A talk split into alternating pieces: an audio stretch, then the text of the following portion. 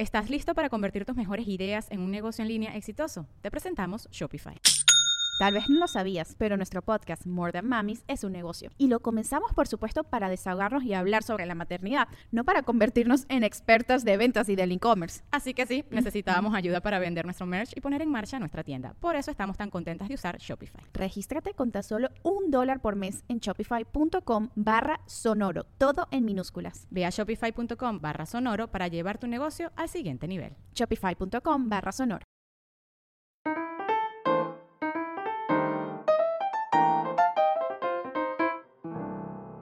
Hello mi gente amada y bienvenidos a un nuevo episodio de Bla Bla Bla. Muchísimas gracias a todos los que están escuchando desde donde sea que estén escuchando. Espero que estén bien.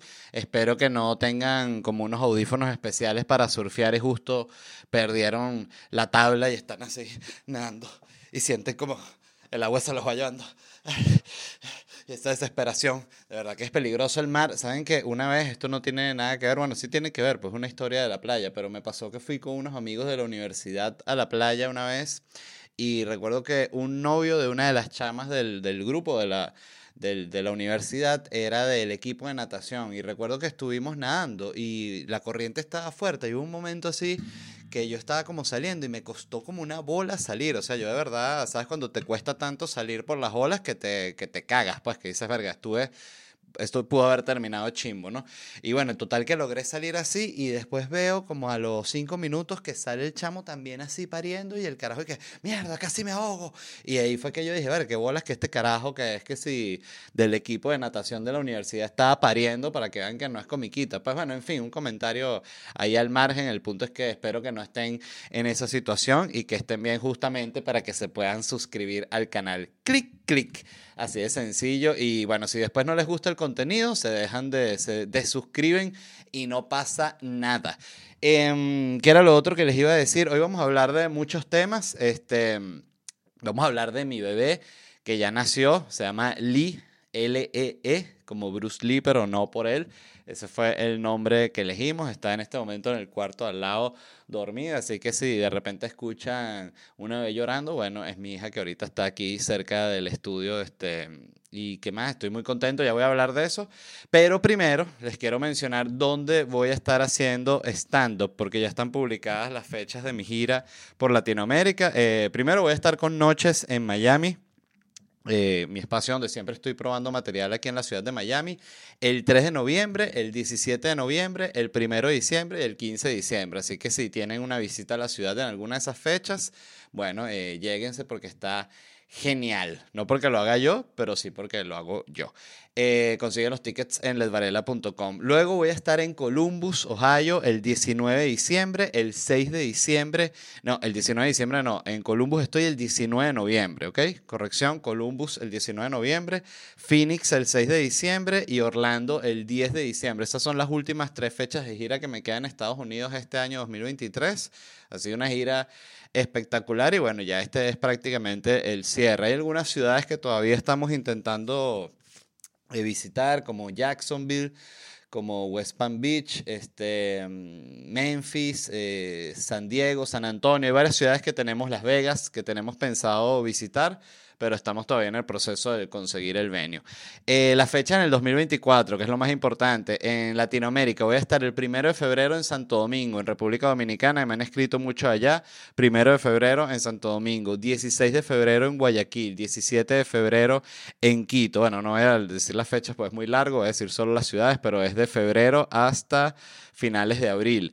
Voy a estar Santo Domingo, Guayaquil, Quito, Panamá, Montevideo, Buenos Aires, La Plata, Concepción, Santiago, Lima, Cali, Bogotá, Bucaramanga, Cúcuta, Medellín, Cartagena y Barranquilla. 17 ciudades en esta gira. Consiguen los tickets en ledvarela.com. Esto es locura stand-up comedy. Hay gente que, se, que me ha preguntado si este material que salió en Sueños y Pesadillas, que fue el último especial que monté en el canal de YouTube, es el mismo que va a estar en esta gira. Y no, siempre todo lo que ustedes puedan ver de material mío stand-up que está en YouTube, ya yo no lo hago en los shows en vivo. Esa es la manera de asegurarse de que siempre que vaya gente a verte, que haya visto el especial de YouTube, no vaya a ver un chiste repetido, un material repetido. Todos los tickets en ledvarela.com y muchas gracias a la gente que ya ha comprado. Así que bueno, primero vamos a hablar de lo que fue la experiencia de convertirme en papá, que evidentemente fue una locura. Eh, nosotros tuvimos la suerte de que fue una, una cesárea planificada porque Angélica eh, había tenido a Luna por cesárea, entonces como que te, bueno, de una te mandan a hacer cesárea porque me imagino que si pujas se te abren todos los puntos, no sé qué pasará, pero es así, es designado, ¿no? Eh, algo que también me di cuenta y que me parece curioso es que las mujeres entre ellas tienen que explicar cuándo es cesárea y por qué fue la cesárea, porque para la mujer que como que parió así pujando, le parece que la que tuvo cesárea la trata así como si fuese, bueno, prácticamente una cobarde. Bueno, bueno, a ti te parieron, o sea, a ti solo te abrieron 14 capas, te sacaron los órganos, te sacaron el útero y ahí fue que sacaron el bebé y luego te metieron todos los órganos adentro, te cosieron las 14 capas y quedaste vuelta mierda. ¿Qué bolas tienes tú?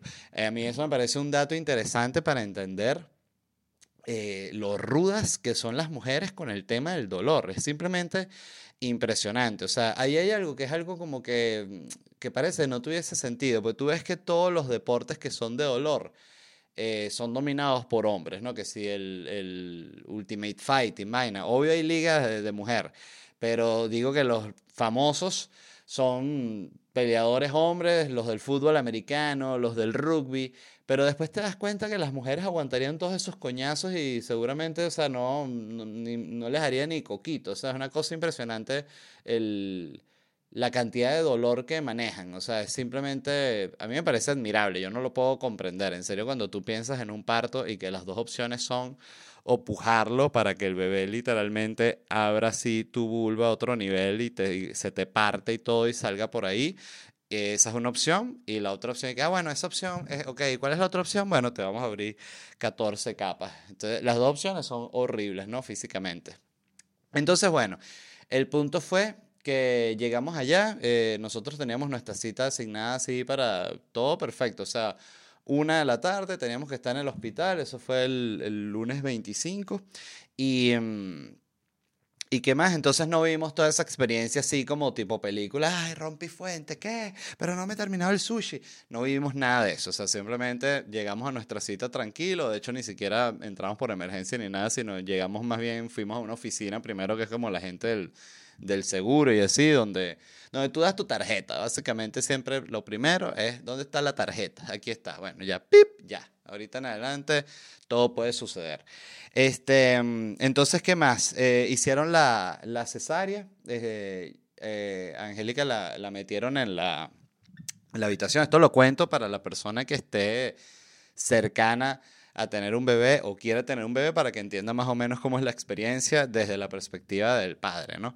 Eh, a ella la ingresaron en preoperatorio y luego ahí este, entré yo y me dijeron, mira, ahorita ya va a ingresar en quirófano y ya cuando esté lista así a punto de sacar el bebé, es que entras tú para que, bueno, para que estés ahí, ¿no?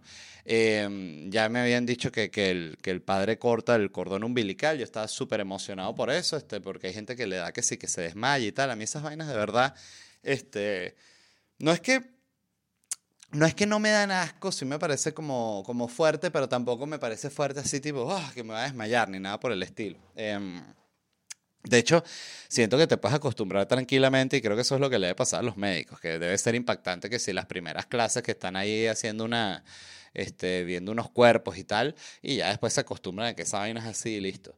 Pero bueno, el punto, y es que entré, entonces ella la tenían así, en una mesa así que era como, como la tenían como Cristo, así, ¿no?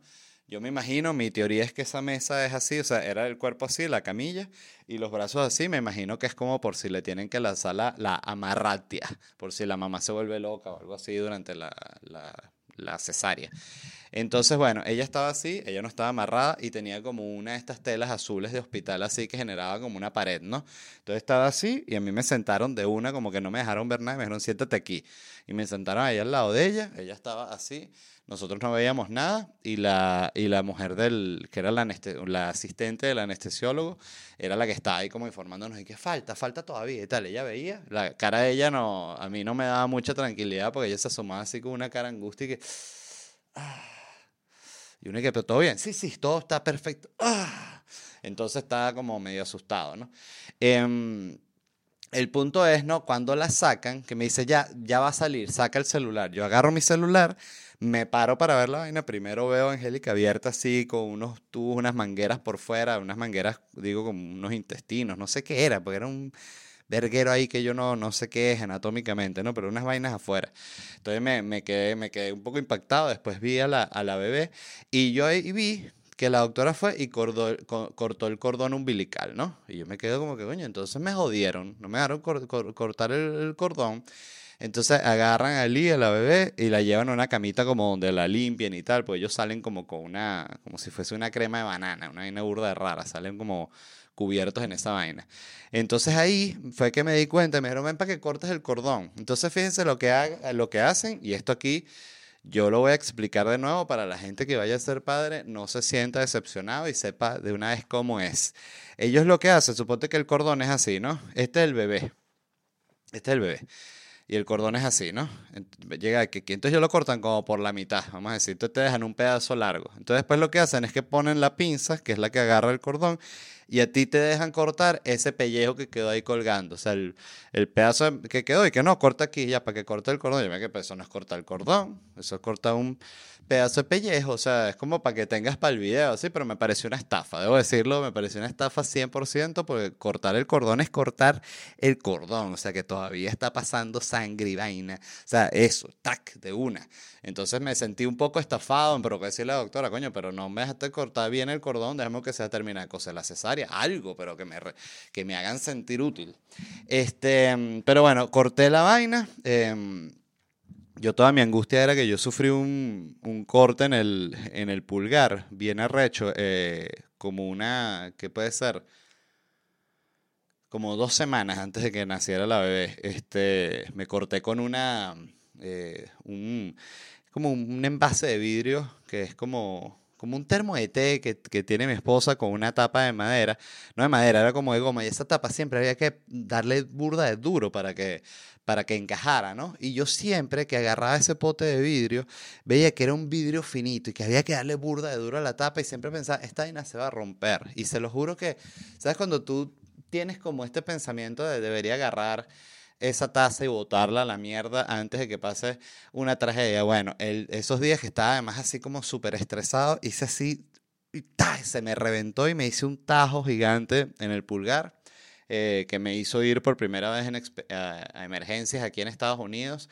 Vale acotar que no fui a emergencias de inmediato. Em, yo me corté, salió un chorro de sangre así que bañó toda la cocina, yo quedé bañado en sangre, el fregadero lleno de sangre, Angélica con sangre, todo el mundo con sangre. Entonces yo lo que hice fue que agarré papel absorbente y me lo, me lo puse así bien fuerte para como parar la, para parar la hemorragia. Y entré en una etapa de negación en la cual dije, el dedo está perfecto, lo que es que dejarle esto para que cierre bien la hemorragia y eso se va a curar solito. Solo que tienes que estar tranquilito ahí, sin que nadie lo joda. Y así pasé la noche, me dolía horrible la vaina, entonces no fui a emergencia, eso fue como decirte un sábado a las 7 de la noche. Al día siguiente, como a las 10 de la mañana, yo fui y me quité el, el papel absorbente este que me había además cerrado con, con, con tape plomo, ¿no? Este, y cuando me vi el dedo, o sea, esta la vaina era, era tan fea, este, que yo de verdad no me gusta ir al hospital por nada del mundo estaba tan feo que yo recuerdo que Angélica había salido y la llamé inmediato y le dije, vente ya para que me busques, que necesito ir a emergencia ya porque siento que voy a perder la mano. O sea, estaba, estaba negro el dedo, una vaina horrible. Este, pero el punto es que el dedo estaba perfecto, pero mi, mi trauma era que me dolía tanto el dedo que yo dije, coño, no va a poder cortar ni, ni, el, ni, el, ni el cordón este, no joda. Este, pero sí pude, sí pude cortar la vaina. Cuento tan largo y tan malo. Este, mm, ¿qué era lo otro que les iba a decir? Bueno, nada, te pasas por todo ese proceso. Ya cuando la arreglaron, me dijeron, bueno, aquí está, ¿quieres llevarla a posoperatorio? Y yo me la llevé así cargada, súper incoherente, porque era como que literal como tercera vez en mi vida que cargaba un bebé. Este, así, la cargué así como, ¿sabes? Ni siquiera así la, la podía, sino me fui con ella así, como si fuese un, un chaguarma. Chaguarma, el chaguarma más delicado del mundo, así me lo llevé. Se la llevé y la puse, después ahí la midieron, ta, ta, ta, trajeron a Angélica y bueno, después estuvimos un par de noches en el hospital.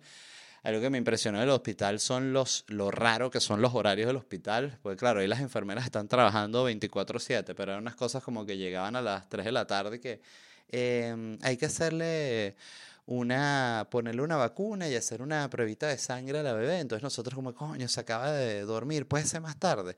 Sí, sí, puede ser más tarde, no hay ningún tipo de problema. ¿Está dormida? Sí, sí, entonces más tarde, no hay problema. Eso era dos de la tarde, vamos a decir. Bueno, la enfermera aparecía de nuevo a las dos y media de la mañana y que vengo para la vacuna y la, el examencito de sangre y uno que mierda. O sea, cuando pensé que era más tarde, pensé que era dentro de un horario lógico. Y lo loco es que mm, siempre son como los, los, los papás los que van, los que acompañan al bebé al, al, nursery.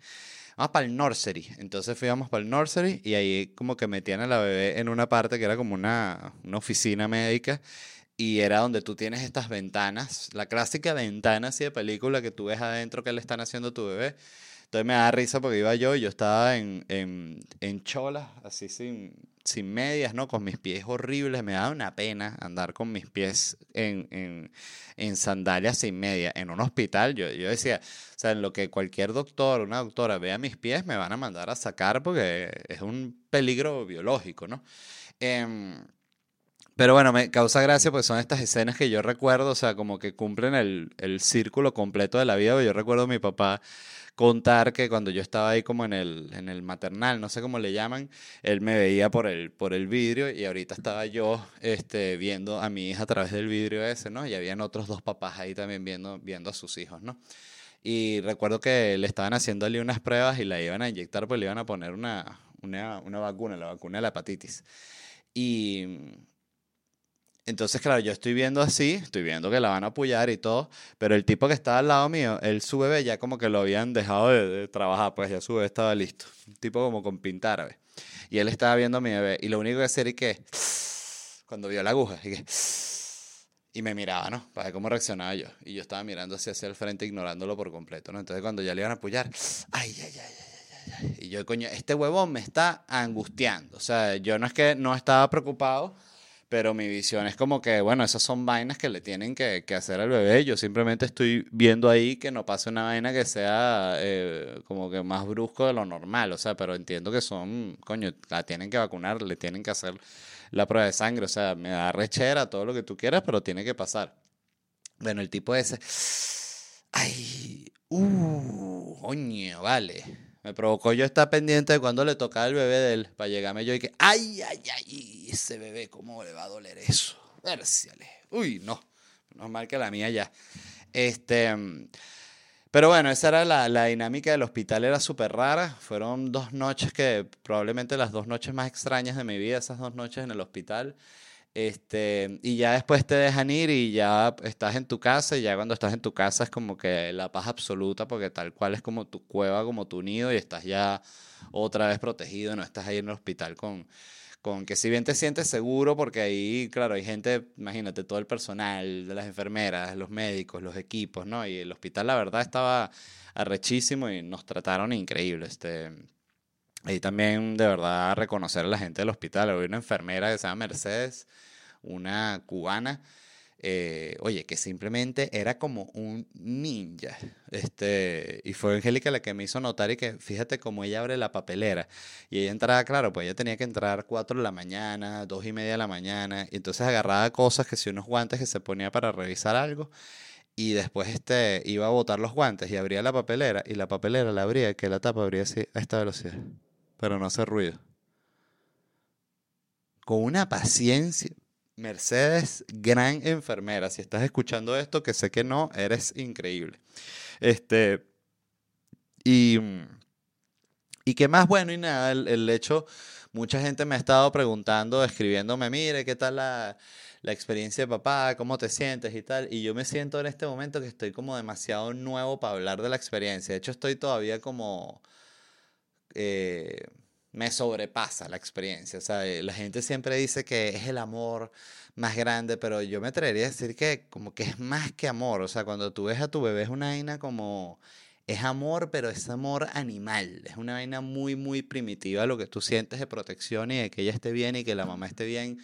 Eh, es una vaina, toda la experiencia de tener un bebé es una vaina muy, muy animal. O sea, y siento que la gente la, la- lo intenta llevar para mil lados, pero no deja de ser como una de las experiencias más básicas de ser un animal y de reproducirse y de tener tu cría que va a crecer y va a formar parte del, del círculo de la vida. Al final es como el Rey León, ¿no? Si te pones a ver, este, un mundo ideal que nos lleva todos. Era una vaina así, ¿no? Este, esa no la cantaba que si Luis Miguel o Luis Miguel cantaba era la de Tarzán. No me acuerdo. Recuerdo que Luis Miguel cantó una canción de. Ya en el podcast anterior hablé de Luis Miguel, pero no me importa. Entonces se va a llamar el podcast de Luis Miguel. Le voy a cambiar el nombre. Luis Miguel Disney. Para ver qué fue lo que cantó Luis Miguel. Ah, no. Él cantó la del Jorobado Notre Dame. Luis Miguel. Sueña. Sueña que hay un mañana. Es esa, ¿no? Pero esta es la banda sonora Luis Miguel hacía la, la voz del jorobado. Ahorita me, me quedó la duda. Bueno, en fin. Este, lo que les quería decir de nuevo es que eh, estoy muy nuevo en la experiencia, entonces no me voy a poner a hablar incluso por respeto a la gente que tiene que si tres hijos ya de 30 años, que sí sabe cómo es la pela de verdad ni siquiera hasta el final, pero muy avanzada. Yo tengo un mes, exactamente, mi hija cumplió cuatro semanas hoy, entonces es muy pequeñita. Em, pero es una experiencia que me ha parecido increíble, que me tiene como lleno de energía eh, y lleno de ganas de hacer cosas. Ha sido como algo muy renovador. Y si bien es, es, es cansón por, por cantidad de cosas, es mucho más lo, lo, lo increíble que es. O que sea, esa ha sido mi experiencia. Yo también quería tener a mi bebé, que siento que es también muy importante. Pues creo que si hay gente que no quiere tener a su hijo y lo tiene, bueno, su experiencia evidentemente será muy distinta al que lo, al que lo quiere, ¿no? Y, y lo otro también es que me impresionó mucho es lo, lo rápida que es la adaptación al bebé. Yo en mi cabeza pensaba que era como que, coño, cuando tú vas a empezar es como que tú no, o sea, si tú vas a empezar a entrenar, tú no empiezas que se entrena cuatro horas diarias. O sea, tú empiezas y que, verga, tengo meses sin entrenar, déjame, bueno, y darle 20 minuticos como para que el cuerpo agarre, agarre mínimo. No sé cómo lo hacen ustedes, pero que sea así soy yo. Por eso estoy así vuelto mierda. Em, pero la adaptación me parece que es inmediata y que es muy veloz, o sea, porque ya la bebé está ahí, entonces ya todo gira en torno a ella, entonces no, y, y todo el tiempo que ella requiere, lo requiere, tú lo haces feliz. Ayer hablaba de eso con Angélica, eh, de, que me comentaba ella, de que qué loco eso de cómo cambiar un pañal todo cagado no te importa, ni te da asco, ni nada, porque lo estás haciendo para que tu bebé esté cómodo y no se irrite, o sea, es una, es muy loco esa mezcla como de sentimientos y cómo se deja afuera a cómo es desde adentro. Este, cosas que me han impresionado es la cantidad de pañales que se gastan, porque yo pensaba inocentemente que era como que el bebé meaba y cagaba, y uno que cagó, meó, cambio de pañal, y no, realmente no es así, o sea, el bebé a veces solo mea, entonces tú cambias el pañal y cuando estás poniendo el nuevo se echa otra meada. Entonces tú pierdes ese pañal que pusiste, ¿no? Entonces ahí van dos pañales, ¿no? Entonces quitas el pañal que está meado, pones otro nuevo, limpias de nuevo que todo esté bien, echas la crema de la pañalitis y se echa una cagada con tres pedos. Y tú dices, wow, qué impresionante. Por cierto, recuerdo cuando escuché el primer pedo de mi hija, fue un- una sensación de orgullo tan grande, un pedo duro, así, prap. Y yo dije, wow, tan chiquita y se puede tirar ese pedo tan fuerte. O sea, no existe como el. Yo pensaba que existía como una especie de pedo de bebé, como. Y no, es un pedo como de un adulto. Este, pero es una cosa así de cincuenta y pico centímetros. Este.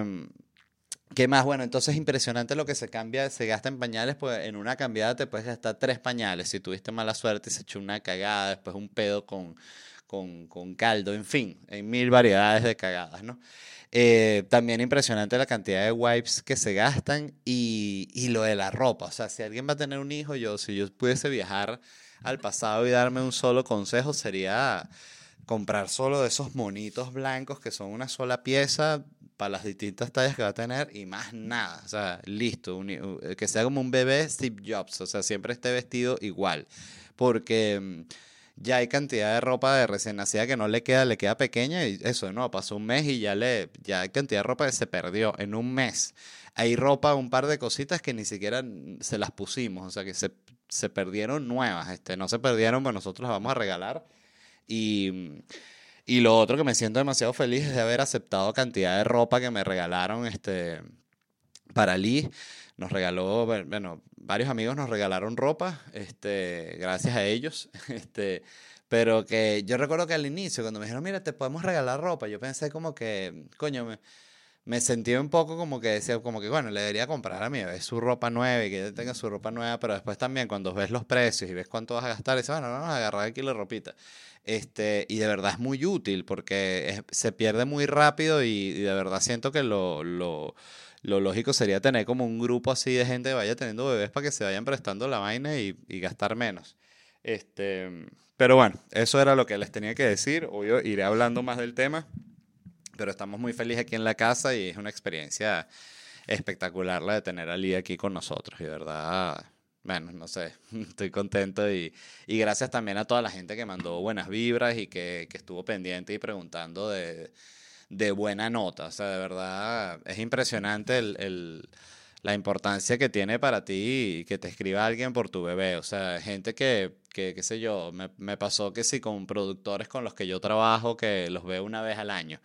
Este, y que me escriben de repente un mensaje que si de Navidad o de fin de año, los que se acuerdan, eh, ¿para qué pasó, Led? Feliz año y tal. Y uno, ah, bueno, sí, feliz año, pero también y tal. Pero cuando te escriben por tu bebé es una vaina que tú dices, ya esta persona está protegida por mí hasta el final, te debo una, como en El Padrino, ¿no? Es una vaina así que agarra como todo otro, otro, otra importancia. Este... ¿De qué más les quería hablar? Ah, les quería hablar de la vino tinto, coño, que el otro día vi el juego de la vino tinto contra Chile y he gozado siete bolas, no solo porque le ganamos 3 a 0 a Chile, que me encanta, sino, coño, por lo bien que jugó el equipo. Siento que es muy sabroso ver, eh, no, no, es común, vamos a decir, ver a la Vinotinto así como jugando eso, uno de los goles, eh, eh, recuerdo que incluso pusieron el extracto en Twitter, lo vi, que estuvieron como, no sé, fue cantidad de minutos manejando el balón Venezuela hasta que metieron el gol. Ese fue creo que el gol con Soteldo y, y Salomón Rondón. Sí, creo que fue ese. Este, y me sentí fascinado con la vino tinto, de verdad, y me encanta que estén jugando así. También noté que, por ejemplo, que eh, surgió este como eh, grito de guerra o eslogan, eh, frase, como la quieres llamar, que es el mano tengo fe, ¿no? Que además tengo entendido, no me consta al 100%, pero tengo entendido que surgió de un meme, de un meme, el meme este de Vin Diesel, que está Vin Diesel con la con la franela la vino tinto y dice que mano tengo fe.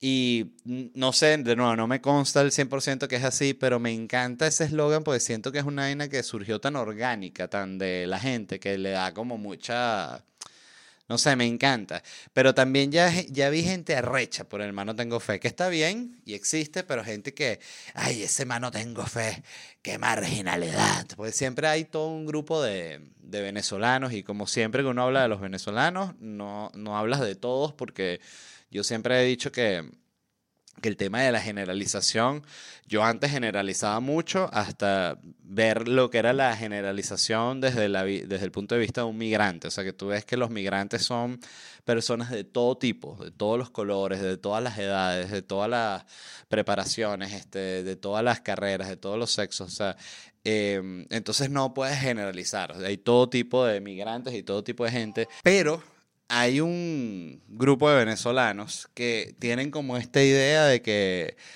como que los venezolanos son los que inventaron la marginalidad, ¿no? Entonces es el, el, es el mismo, ese es el tipo de venezolano que no le gusta más, no tengo fe, es el tipo de venezolano que cree que los venezolanos están destruyendo New York. O sea, Nueva York estaba como Oslo, ¿no? Y después llegaron los venezolanos y ahorita hay todos esos avisos y hay ratas en la calle. O sea, este, todo eso a mí me parece una manera de mierda de pensar porque primero generaliza no habla de la realidad migrante, que es que si bien siempre de todos los países del mundo van a haber unos migrantes que no sirven para nada, yo creo firmemente que la mayoría se adapta y trabaja porque es que no hay de otra. O sea, eso no existe el de yo vivo en la calle, eh, aquí no existe. O sea, aquí existe tres días. El cuarto día ya tienes que estar viendo cuántas horas trabajas, pues tienes que producir. Entonces, la adaptación no es opcional.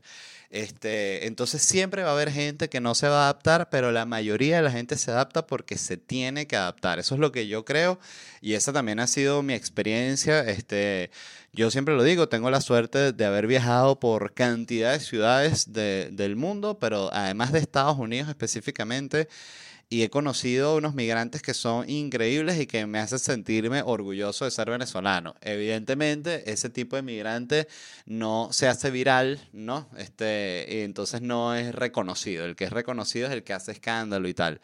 Este, pero el punto, y a lo, a lo que voy, es que primero que los venezolanos no van a acabar con Nueva York. Este, los venezolanos han, son otra eh, oleada migrante que está recibiendo Nueva York, así como recibieron la oleada migrante de los irlandeses, que recibieron la de los italianos, la de los escoceses y la de toda esa gente. Para el que crea que los venezolanos van a destruir Nueva York, yo les voy a recomendar que vean la película Pandillas en Nueva York. Y vean cómo era ese coge culo cuando llegó esa gente para allá.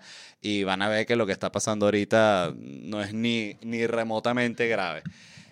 Este ¿Qué era lo otro que iba a decir? Bueno, el punto es que, coño, que dejen que la gente disfrute. El mano tengo fe porque eh, yo personalmente estoy emocionado con la vino tinto, me parece que están jugando brutal. Y, y creo que van a ir al mundial, o sea, me atrevo a decirlo por primera vez, este, creo que van a ir porque siento que han logrado como prender una chispa muy especial al inicio de la clasificación, que es lo más importante. O sea, siento que si lo hubiesen prendido hacia el final, bueno, vamos a ver si llegamos para el repechaje, pero es al inicio, o sea, está, están como arrancando bien. Eso se puede derrumbar, puede pasar un millón de vainas, pero yo aquí digo que creo que van a llegar al mundial, pero también para no ser mufa, digo que eh, estoy seguro de que no van a llegar al mundial. Así que estamos cubiertos por los dos lados. Este, lo otro de lo que quería hablar, coño, porque tuve esta, esta experiencia en Twitter, que fue que estaba viendo el juego.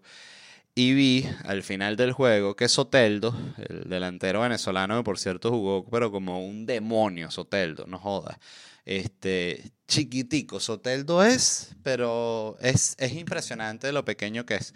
Y lo, y lo arrecho fue que busqué su estatura. Soteldo mide, Soteldo estatura.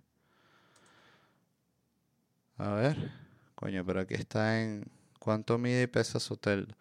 Soteldo, fíjense, yo lo vi, era tan pequeño que yo pensé, dije, Soteldo de medir como un metro cincuenta y dos y Soteldo mide un metro cincuenta y nueve. Para que tengan una idea, Messi mide, y Messi se ve pequeño, ¿no? Messi estatura. Messi mide 1,70. O sea, Messi es bastante más alto que Soteldo. Le lleva, ¿cuánto? 11 centímetros. O sea, es bastante. O sea, que Soteldo es microscópico. Pero la velocidad a la que corre Soteldo a mí me impresiona. O sea, yo que si Soteldo fuese el del tamaño de Haaland, sería, correría como a la velocidad de, Usain Bolt. O sea, es una vaina impresionante. Pero el, el punto fue, para no, no desviarme, que al final del partido, eh, Soteldo se quita la camisa y él tenía, voy a pedir que pongan la foto aquí, está en mi Twitter, como un sostén sostén masculino deportivo, un sostén deportivo masculino. Esa es la definición exacta de lo que tenía Soteldo. Y yo puse en Twitter, yo le tomé una foto al televisor y puse Soteldo usa una especie de, sostén masculino.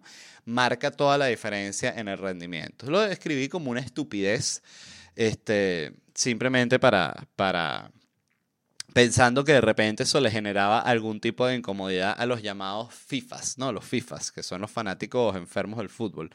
Bueno, el nivel de arrechera que despertó en la gente eso, este, mira este, mi pana Led Varela, te sigo y soy tu fan, pero a veces te pasas de mamagüevo. A ver, dice, a ver qué más. Todos creyendo que era la verdad es que necesitaba un sujetador, pero no es fácil amamantar 11 chilenitos. Coño, la gente se pone fea. Marcando el fútbol femenino. A ver. Este chiste se cayó de jeta. Los que solo ven patinaje sobre hielo deben estar cagados de la risa. O sea, como que los que son gays, ¿no? Son los que les da risa eso. Este. Mi mamá se lo aperucho, pues no te metas con un pana que hoy la partió. O sea, de nuevo, cuando me metí yo con él, ¿no? Y así, o sea, si lo buscan, hay cantidad de comentarios. Bueno, ahorita no voy a poder leer porque son muchos, ¿no? Esto, aquí está. Eso no es un sostén, eso es. Ya, este lo había explicado, coño, la madre se me perdió. La vaina no es un sostén, o sea, es un sostén. Aquí está. Eso no es un sostén, eso es para llevar en la espalda una vaina como un GPS y con eso miden los datos en tiempo real generados por cada jugador, para dónde se mueven, velocidad, los fulanos mapas de calor. Este, entonces es un sostén que porta un GPS, o sea, pero es un sostén. O sea, yo lo que quería aclarar y quería pelear y ladillar, y es decir, que es un sostén.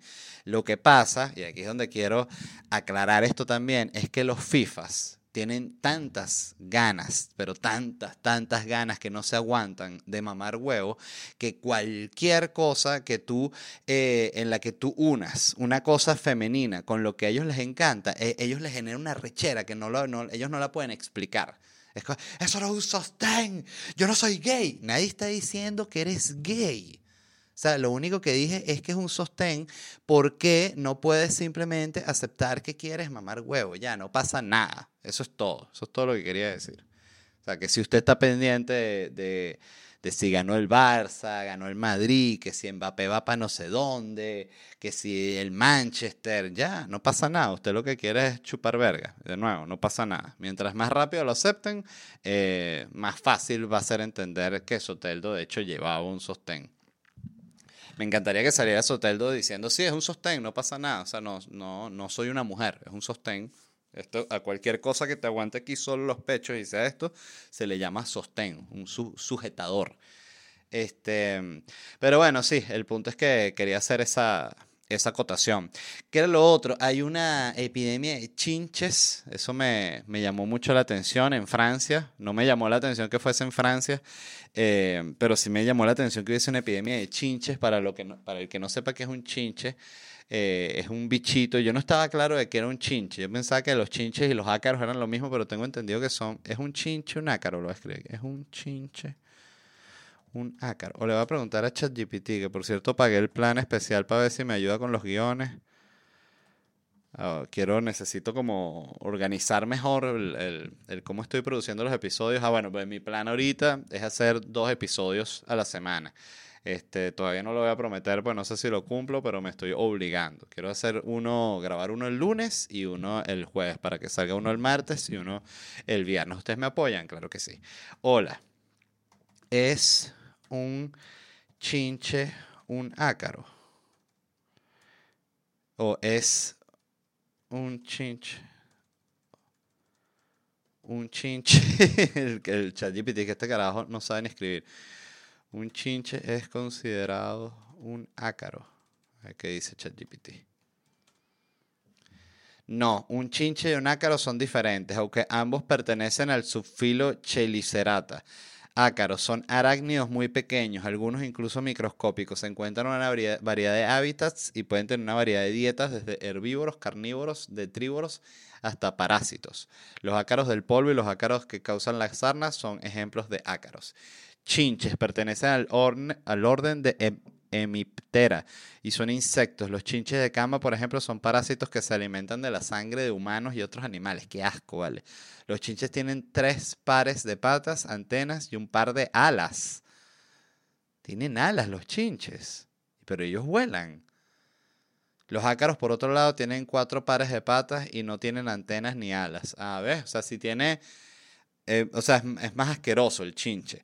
Y, y me, impresionó, me impresionó esta noticia como que, primero, ¿qué coño pasa que no podemos dominar unos bichos que viven en un colchón? O sea, y eso estamos dando vergüenza como humanos, lo digo de, de una, es vergonzoso. O sea, nosotros podríamos poder fumigar y el- el- e- eliminar a esos bichos del planeta. O sea, hay algo ahí que está, que está mal. Por eso es que la naturaleza, yo siempre digo, hay que acabarla lo más rápido posible. Y ahí se acaban los chinches, los mosquitos, toda esa vaina que jode. No, que el ecosistema, casco y bombona, y vámonos.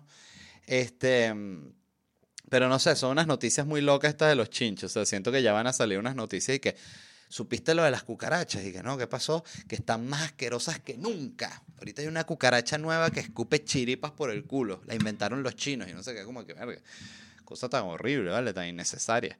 Y los chinos que, bueno, estábamos aburridos. Este, mm, ¿qué más? ¿Qué más tengo por aquí? Ajá, Bad Bunny sacó su nuevo disco. Estuve hablando de eso con, con el Gabo Ruiz.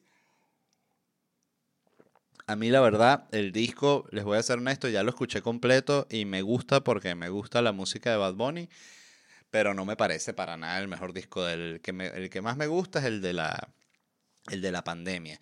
Pero algo que me ha llamado la atención y que quería comentar es que algo que yo sí aprecio mucho de los reggaetoneros es su honestidad, o sea, la honestidad con la que ellos hablan sobre sus aspiraciones, sus deseos, su manera de ser, o sea, realmente la aprecio, o sea, siento que tiene un valor impresionante y, y y en cierta forma me gustaría poder ser así de, de honesto, ¿verdad? Me parece impresionante. Por otro lado, pienso que esa honestidad tiene que ser a juro un tormento que sí para las novias de los reggaetoneros, o sea, ser novia de un reggaetonero debe ser bien complicado. Tener que decirle, sabes, a tu novia que, oye, mi amor, estuvo súper, wow, el disco está, lo escuché y está increíble. Pero te quería preguntar, esta, la canción esta que tienes al inicio del disco, que tú dices que, que, que te cogerías a todo el mundo y que te cogerías a mi papá, a mi mamá, a mis hermanas, a mis primos, ¿no? Que, que no te importa nada y que tú lo que quieres es, este, nada, básicamente coger a toda mi familia, a todos mis conocidos, este, tú ahí que,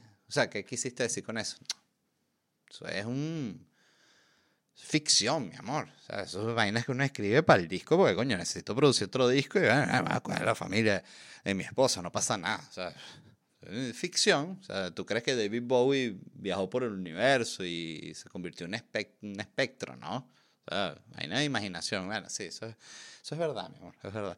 Pero la canción esta en la que tú dices que es como la tercera del disco que tú dices que después de un concierto en Miami que, que yo no pude ir, que dices que, Re- de hecho la canción dice así que Rebeca no pudo ir, que es mi nombre, y que dice que te cogiste a, a 15 fans y, y a unas bailarinas y, y- y- que, que hicieron, fue una periquisa, una orgía horrorosa, eso ahí, eso fue, o sea, eso también es ficción, ah, o sea, eso no es ficción, eso es una joda que tengo ahí con Arcángel, que yo le dije, "¿A que pongo esta vaina en el disco y que hicimos una orgía, y él me dijo, que no, que eso nadie te lo va a creer. Yo le dije, ah, sí lo voy a poner. Y lo puse. Ah, mira. Y, ajá, y la otra canción, este, que se llama, que está en las últimas del disco, se llama Siempre lo negaría, que tú, tú dices que si yo te, te pregunto todas estas cosas, tú siempre la, la- lo negarías, ¿no? Que si, que de hecho dices así en la canción, si Rebeca me pregunta sobre la primera y la tercera canción, yo siempre lo negaría. O sea, eso, eso que, que no, no, o sea, si eso es real o,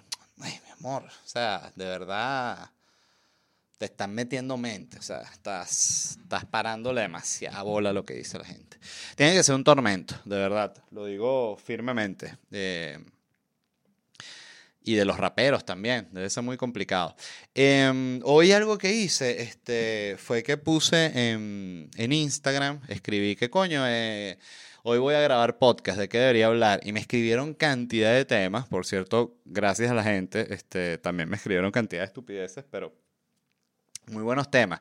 Me dijeron que hablara de, por ejemplo, que de las elecciones en Argentina. Yo no voy a hablar de las elecciones en Argentina porque algo que debo decir es que cuando yo estaba viviendo en Venezuela y estaba allá arrecho con el chavismo y viviendo toda esa situación, me daba demasiada arrechera cuando alguien que estaba afuera y que no vivía ahí venía a opinar sobre el tema. O sea, me partía las bolas a otro nivel. Entonces yo, por respeto a mí mismo del pasado, no voy a estar hablando de un país en el que no vivo. Este, y si bien tengo una opinión, me parece que, que es irrelevante. Este, mm, también me dijeron que hablara de, la, de las primarias. Este, la verdad yo no estoy bien claro con qué va a pasar con esas primarias, al igual que no estoy bien claro con cuáles fueron los acuerdos con los que, a los, con los que llegó la, la o lo que representaba la oposición con el chavismo en, en Bermudas, ¿no? Que sentí yo que era más una movida como de los gringos que necesitan como que terminar de desbloquear ese peo. Siento también que hay como mucha coincidencia con el de quitar las sanciones del petróleo, con que justo está empezando un megapeo en el Medio Oriente. Entonces a veces mm, soy paranoico y siento que tiene que ver más con lo que está pasando con el Medio Oriente que con las elecciones en Venezuela. Entonces tampoco voy a opinar de las primarias hasta que no esté más claro de lo que va a suceder este, con María Corina, que fue la ganadora. Este, por un lado, vi mucho conflicto en, en, Twitter, que es cuando yo, donde yo leo los peos, este, de gente diciendo, les quedó bien bello, eligieron una, una candidata que está inhabilitada, ahorita el chavismo los va a joder. Entonces es como que, ah, pienso que verga, sí, ese, ese, es un buen punto. Y después había una respuesta y que, y que, pero ¿qué sentido tiene seguir esas leyes que ellos igual no van a cumplir? Lo importante es elegir a alguien que de verdad represente, que pueda ser la banderada. Y pensé, sí, también eso tiene tiene un buen punto. O sea, entonces es como que mm, la verdad no estoy claro. O sea, necesito que pasen más vainas para, para ver si va a pasar algo. Este. Mm, qué, qué fase tan, tan estúpida la que acabo de decir. Lo otro que me dijeron que hablara fue del museo de Messi en Miami, pero no es un museo, se llama The Messi Experience. Entonces es como, es como un parque temático, tengo entendido. ¿Ves? Eh, a ver, aquí está. Dice The Messi Experience, Experience a Dream Come True. Es una exhibición tecnológica multimedia inmersiva inspirada en la vida y carrera de Leo Messi, con nueve instalaciones temáticas que incluyen eh, juegos digitales y físicos para aprender trucos de, de fútbol del GOAT y, una, y vivir una experiencia cautivadora con una, una interactividad rica en una este en unos en unos stage en unos compelling stage design as a part of its world tour. Bueno, nada, esto se ve como una vaina que es una estafa, pero vamos a ver qué tal. Yo igualito, evidentemente, iré solo para compartirlo en redes sociales y que ya estoy aquí en The Messi Experience. Me invitaron como influencer. Eso es mentira, tú no estás invitado. Bueno, déjenme, déjenme.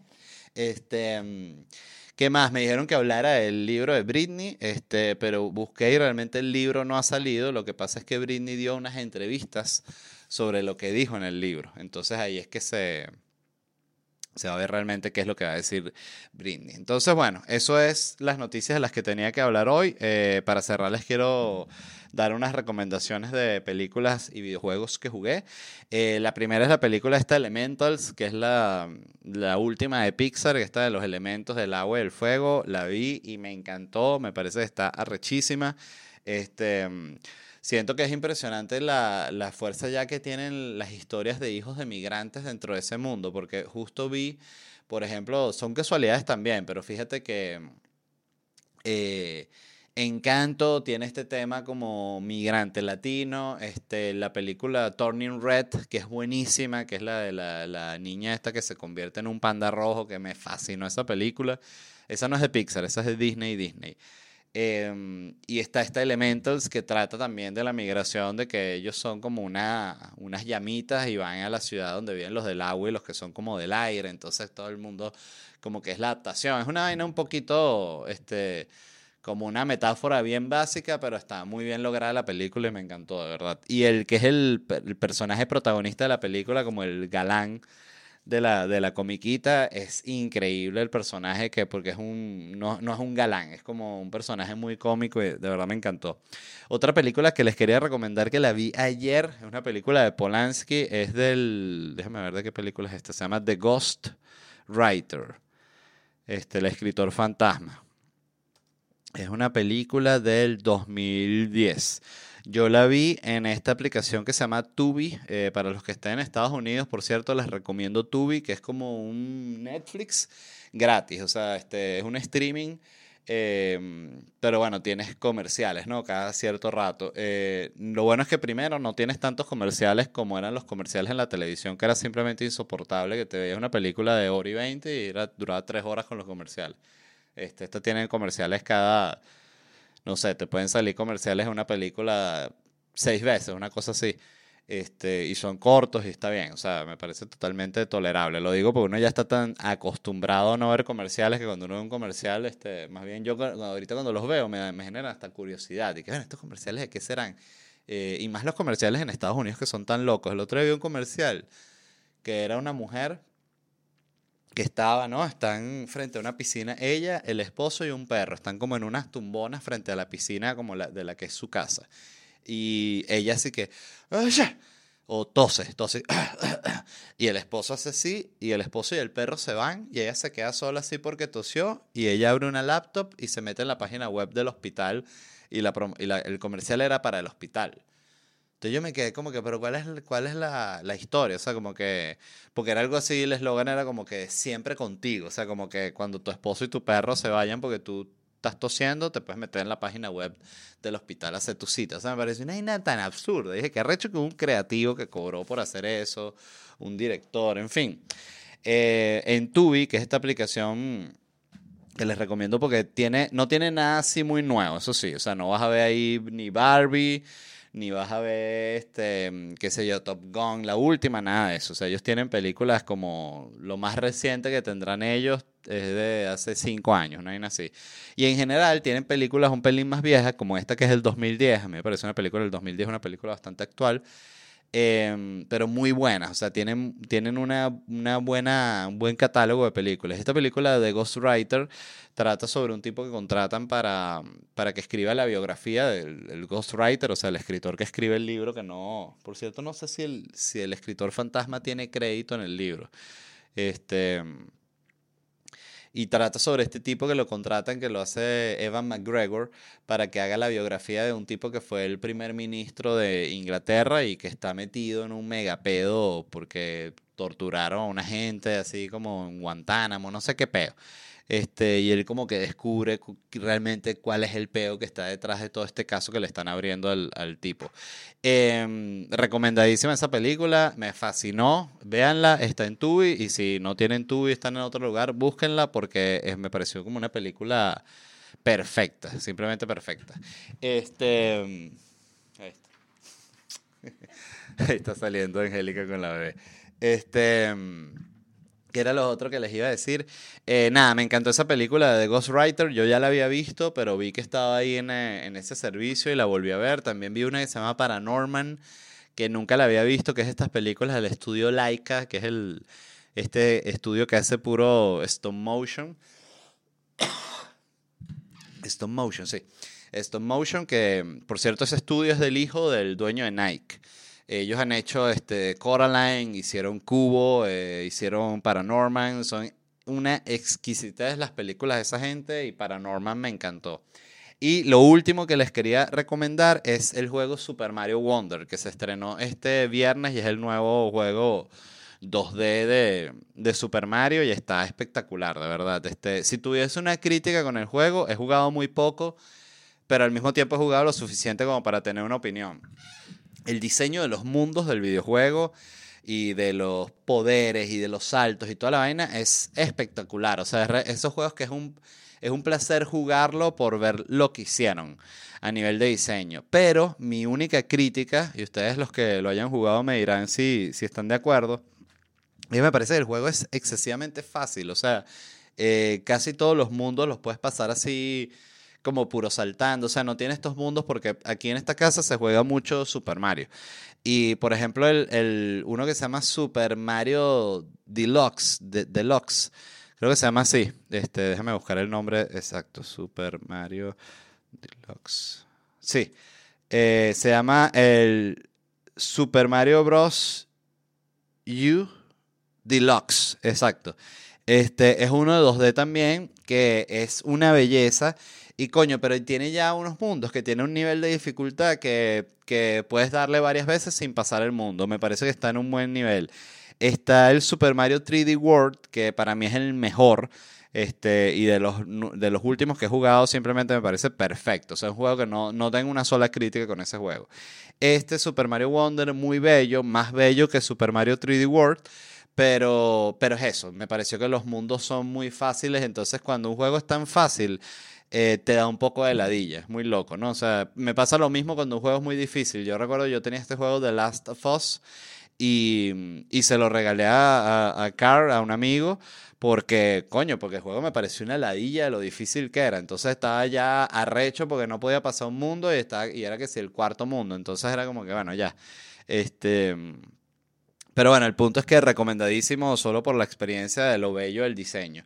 Y dicho eso, les quería repetir rápidamente dónde me voy a estar presentando. Voy a estar con Noches en Miami, el espacio donde siempre estoy probando material, el 3 de noviembre, 17 de noviembre, 1 de diciembre y 15 de diciembre. Entradas en ledvarela.com y las próximas ciudades que tendré en Estados Unidos son Columbus, Ohio, Phoenix, Arizona y Orlando, Florida, el 19 de noviembre, 6 de diciembre y 10 y 10 de diciembre respectivamente. Y las fechas del año que viene, Latinoamérica, Santo Domingo, Guayaquil, Quito, Panamá, Montevideo, Buenos Aires, La Plata, Concepción, Santiago, Lima, Cali, Bogotá, Bucaramanga, Cúcuta, Medellín, Cartagena y Barranquilla. Las entradas de Buenos Aires y La Plata no están disponibles todavía. Ya muy eh, pronto voy a estar anunciando en qué fecha salen porque salen más cerca de la fecha de la presentación por el tema de la inflación. Este, la gente que está en Argentina lo entiende, pero me han preguntado mucho cuándo salen a la venta estos tickets.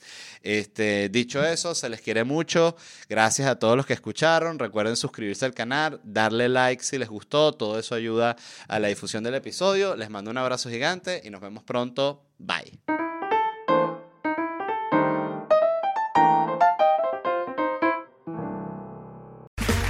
Okay, round two. Name something that's not boring. A laundry? Ooh, a book club. Computer solitaire, huh? Ah, sorry, we were looking for Chumba Casino. That's right. ChumbaCasino.com has over 100 casino style games. Join today and play for free for your chance to redeem some serious prizes. ChumbaCasino.com. No purchase necessary. Where prohibited by law. 18 plus terms and conditions apply. See website for details.